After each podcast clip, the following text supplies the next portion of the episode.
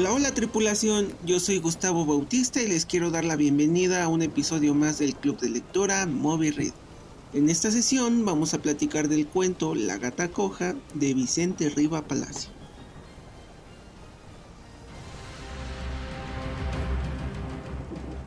¿Me quiere usted contar? le dije a Delfina. ¿Por qué cuida tanto a esa pobre gata coja? es una historia, me contestó riendo que le voy a referir a usted, aunque no es larga ni divertida. Así inicia el cuento de la gata coja de Vicente Riva Palacio. Bienvenidas, bienvenidos, bienvenides. Como siempre, Gus, ¿cómo estás? Bien, bien, ¿qué tal? Así que lo leí rápido. ok, ¿ya conocías al autor o el cuento? No, solo me suena el nombre del autor pero nunca lo había leído. ¿En dónde crees que lo has escuchado? Creo hay un premio con su nombre. O a lo mejor me equivoco. no, no, está bien, está bien. Eh, también nos acompaña Constancia Hernández. ¿Cómo estás, con? Oli. ¿Tú ya conocías el cuento, al autor? No. ¿No? Igual que Gus me pasó que me suena el nombre, y me, me hace sentido como que haya un premio con su nombre. No sé si algún edificio o algo así. Siendo que lo he escuchado por parte de gobierno. Sí. En mi bello Pachuquita hay una universidad que se llama eh, Vicente Riva Palacio. ¿Dónde? que hay allá por la Rojo Gómez, por la Aquiles. Es una universidad, Patito. Es super cool. Perdón si nos escuchan. Es lo que yo sé. Nunca la había escuchado. O a lo mejor de ahí has escuchado el nombre y por eso te suena. Tengo entendido que en Ciudad de México también hay una calle que se llama Vicente Riva Palacio. O sea, sí es pesadón el señor. Para empezar por ahí. Wow. Eh, sí, me queda claro que que, si hay un premio con su nombre y si no, pues lo debería haber. Y pues bueno, vamos a ver quién fue este señor. Vicente Riva Palacio nació el 16 de octubre de 1832 en Ciudad de México. Ojo, eh, 1832. Siendo el mayor de seis, de seis hijos del matrimonio de Dolores Guerrero, hija única de Vicente Guerrero, ¿sí? Ese Vicente Guerrero, y de Mariano Riva Palacio, abogado y defensor de Maximiliano de Habsburgo, que junto con Rafael eh, Martínez de la Torre durante la captura en Querétaro y posteriormente, bueno, por la Suprema Corte de Justicia de la Nación, de tal manera que es el nieto directo o fue el nieto directo de Vicente Guerrero. ¿Cómo que es? 1800. Sí, fue. Eh, estudió, como, estudió para ser abogado en el Colegio de San Gregorio y, se recibió en 1854. Fue diputado nacional en dos ocasiones, en el 56 y en el 61.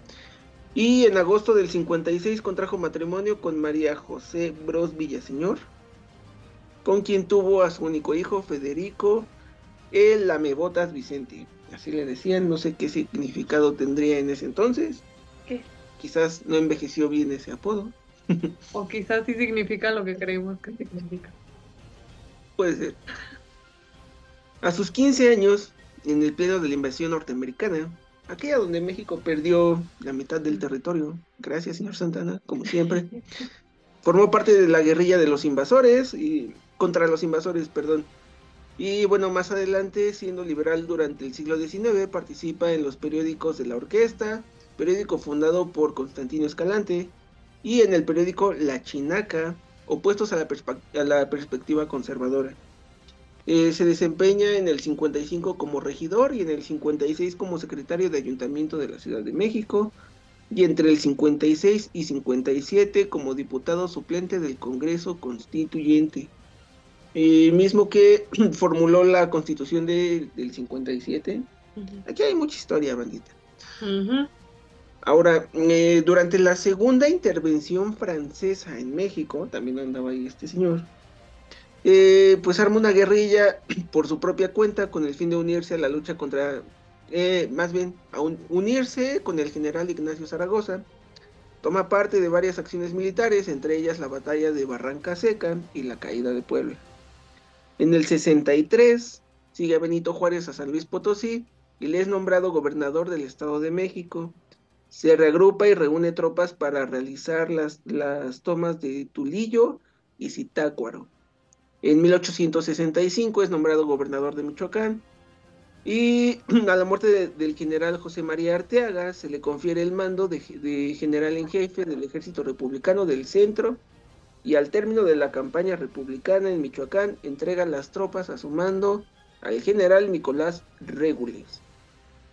Mm, logra organizar una nueva brigada con la que se toma, eh, con la que toma y se sitúa en la ciudad de Toluca y la que después, y después participa en, se llama así, no sé si lo conocían, el sitio de Querétaro, que fue un enfrentamiento del, pues, culminante del Segundo Imperio Mexicano, al que le dio término obviamente, y bueno, tuvo lugar el 6 de mar del 6 al 15, del 6 de marzo al 15 de mayo del 67, y ahí enfrentó a los ejércitos imperiales franco-mexicanos y a los republicanos. ¿Por qué? ¿Por qué decimos que el señor estaba en la guerra, porque pues creo que era un talento no morirte sin vacunas y escribir durante la guerra. Pues es que, ¿qué más hace? ¿Qué más hace? pues sí.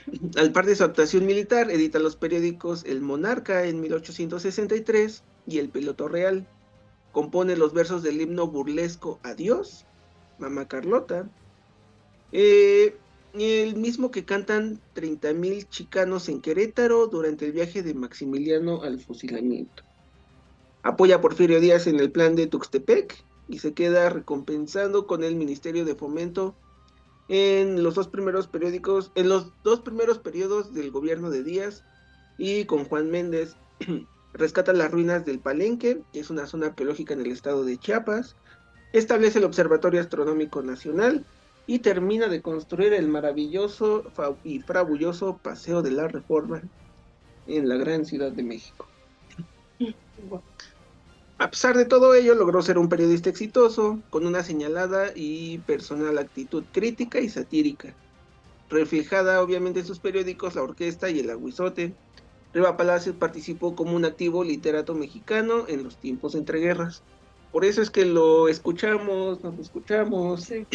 Les digo que es pesado, fue pesado el señor. El género que más le sonríe siempre es la en popularidad es la novela. Realizó la mayoría de, su obra entre el 68 y 1870. Tuvo a su disposición la mayoría de los archivos de la Santa Inquisición, lo que le brinda una grandísima cantidad de información que plasma en sus novelas de tema colonial. Es decir, recomendación, el Señor leyó directamente los textos de la iglesia. Solo una de sus novelas, que se llama Calvario y Tabor, eh, es de toque militar.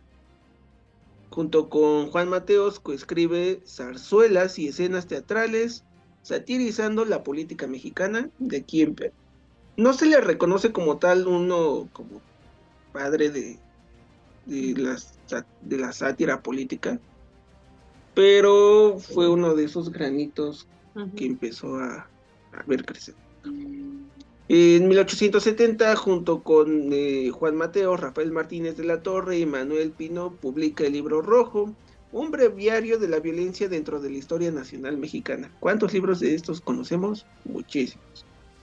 Junto con Juan de Dios Pesa, narra leyendas en verso en tradiciones y leyendas mexicanas, y crean a la imaginaria poetisa romántica Rosa Espino para publicar Flores del Alma. Esto fue en el 88 junto con el editor Santiago Vallesca.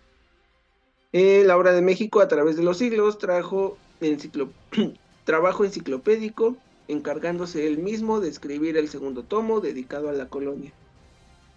En su obra, Ceros, que critica y, polemiza a la clase política mexicana, lo que identifica como un personaje virulento para el régimen porfirista.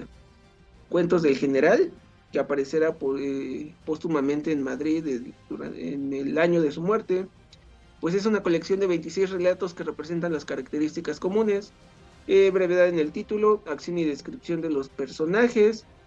Y bueno, por su obra literaria, pues fue designado como miembro correspondiente de la polémica Real Academia Española. Como ven. Wow. Todo un personajazo, ¿no? Sí. ah, muero, este, se me olvidó, muere en Madrid, en la Madre España, el 26 de noviembre de, 1900, de 1896. Aparentemente muerte natural, porque te morías a los 64 años en el 1800. Jesús. Bueno, ya 64 es una edad razonable. y bueno, ahora sí, ¿qué les pareció el cuento? ¿Qué te pareció el cuento, Gus? Ay, no sé qué decir.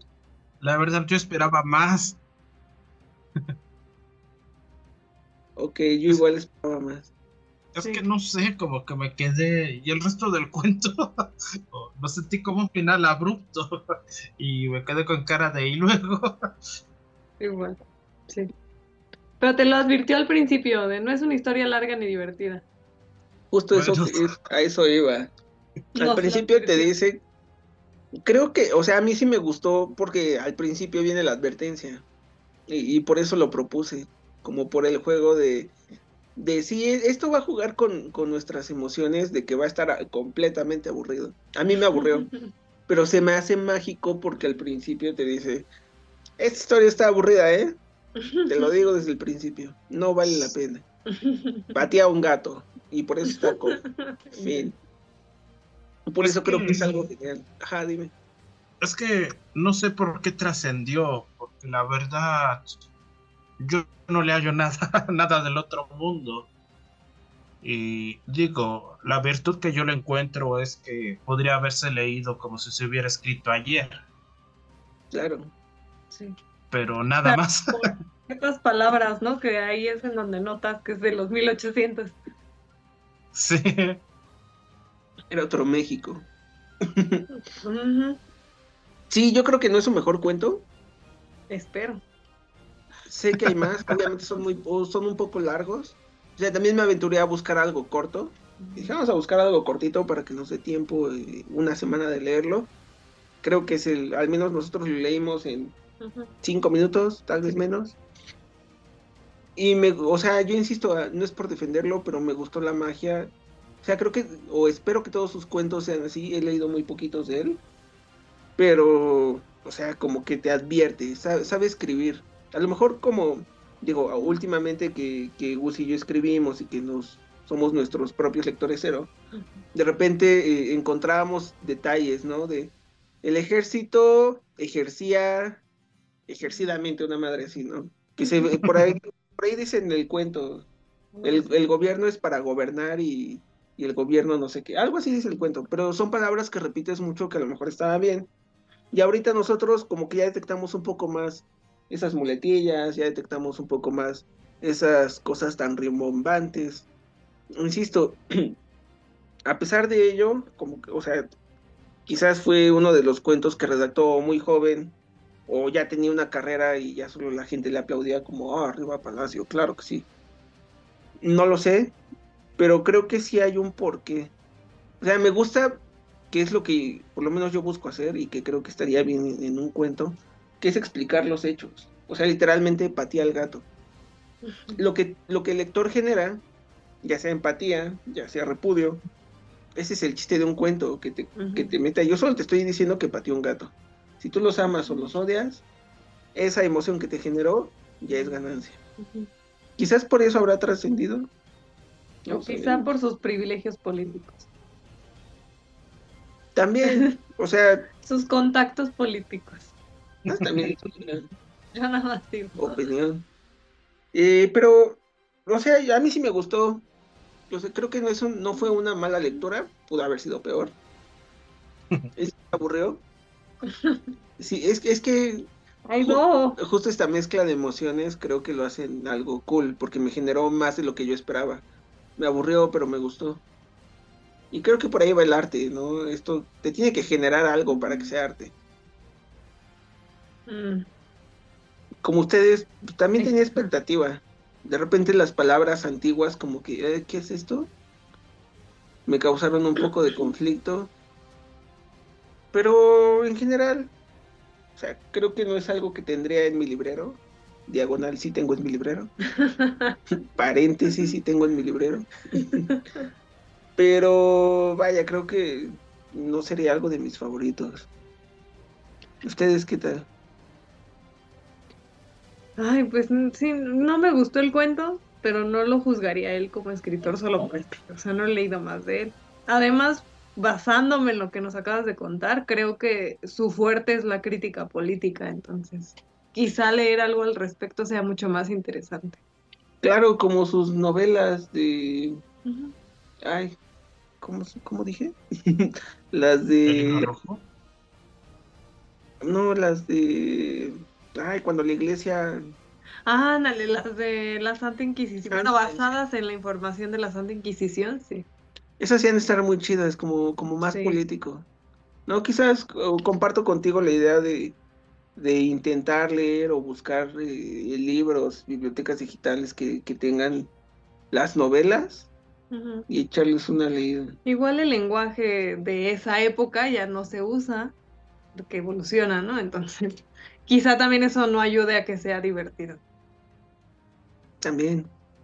Pero bueno, o sea, sí me atrevería a leer más textos de él, solo por no juzgarlo, solo por un texto, Claro.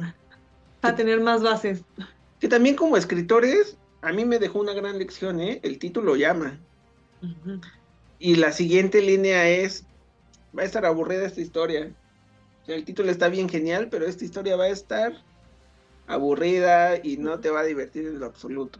Yo como lectora pensé por el título que iba a ser, o sea, que el título era una metáfora, no que iba a hablar tal cual de un gato cojo. Esa es la magia. Sí. Mm, y pues, bueno, no sé qué más quieran agregar sobre este personaje, sobre este cuento. ¿Lo disfrutaron? ¿Estuvo extraño? No. No lo. Pues yo creo tuvo que tener algo de especial para que le pongan su nombre a muchas cosas. Y no sé, a lo mejor fue mejor político que escritor o, o su fuerte era la crítica política. También. Habría que, sí, habría que sumergirse en su obra para ver. Sí, porque O, llegó hasta no la sé, Real Academia. Desconozco. Sí, o no sé, a lo mejor en esa época ese tipo de cuentos eran más que aceptables. También. Pues es que igual, mira, en los 1800 podías ser barbero y médico al mismo tiempo y tenías una gran reputación. Tenías tiempo de Sí. hacerlo. Yo creo que si podías leer y escribir, ufas, ya eras alguien importante. Sí, También tiene- esa es una gran observación, Tocayo. Y pues bueno, yo concluyo con que, pues sí, los lean, lean, hay que leer más cosillas. Este señor, tengo un libro en físico que se los puedo prestar.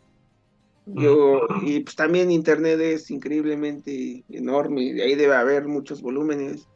Hay muchas bibliotecas digitales como hay varias en Chile que son gratuitas. Ahí pues ahí luego les mando los links, están.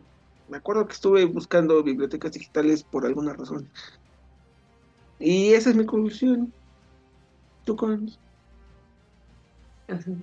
Hagan carrera política, no es cierto, Sí, sí hagan para carrera. trascender.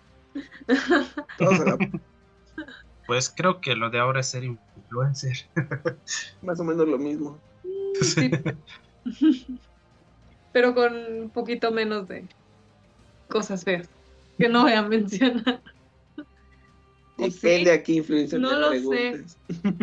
No, sí es lo mismo, olvídenlo. Tú, Gus, ¿cuál sería tu conclusión?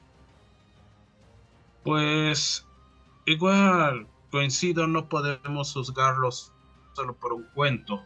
Habría que checar su obra en general y no sé, a veces pasa que también un escritor es mejor para escribir novelas que cuentos y viceversa. Habría que checar también sus novelas. Sí, como que ahí está la Porque magia. igual- Sí, porque igual me parece que son dos periódicos. Y digo, si hizo eso, sí debió tener un gran conocimiento de las letras. Sí, totalmente. Pues ahí está, amado público, las opiniones de estos tres genios de la literatura. no es cierto. no os hagan caso. no, eh, pues aquí se vienen los anuncios. Ahí está el ebook de Marley, la ballena narradora. Quizás Marley hubiese, le hubiese dado unos buenos tips aquí al señor Vicente Roba Palacios. No lo sabemos. Usted descúbrelo, cómprelo, léalo. 150 pesitos mexicanos. Eh, pues también es el Club de Lectura y Escritura. Gracias por sumarse. Si quieren escribir, pues está el grupo. Si no, está el curso que, que, damos aquí en el Club de Lectura. Mm, estamos en todas las redes sociales, arroba Club. Y gracias por otra sesión, otro bonito día literario.